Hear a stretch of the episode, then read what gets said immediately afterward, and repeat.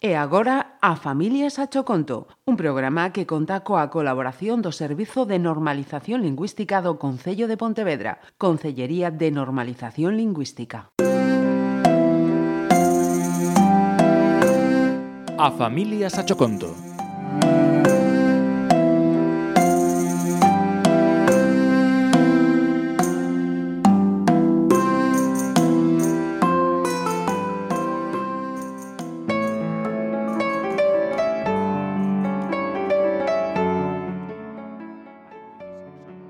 O mundo só coñecía o branco e o negro, non coñecía máis cores.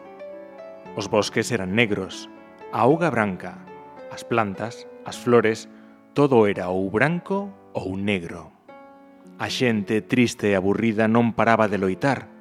Cansa de tantas pelexas, Elizabeth viaxou polo mundo en busca de cores.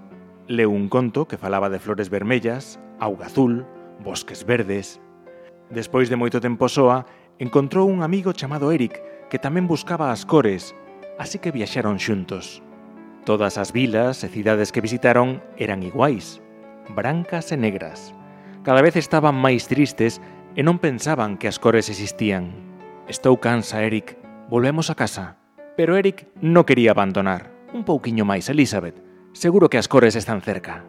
Cando acabaron de buscar en América, colleron un barco para ir a Europa. O barco era enorme, moi escuro. Elizabeth tiña medo porque o océano era demasiado negro. Non teñas medo, amiga, que nunca te deixarei soa.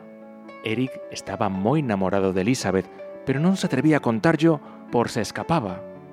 Por fin chegaron a España, a un porto de Galiza. A viaxe foi moi difícil e longa. Estaban tan contentos de coñecer Europa que Eric e Elizabeth abrazáronse e bicáronse. E, ao bicarse, non podían crer o que vían.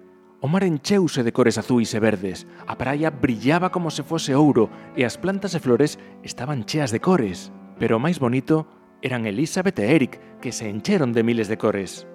O pelo louro de ela e os ollos verdes del. ¡Qué bonito é o mundo en cores!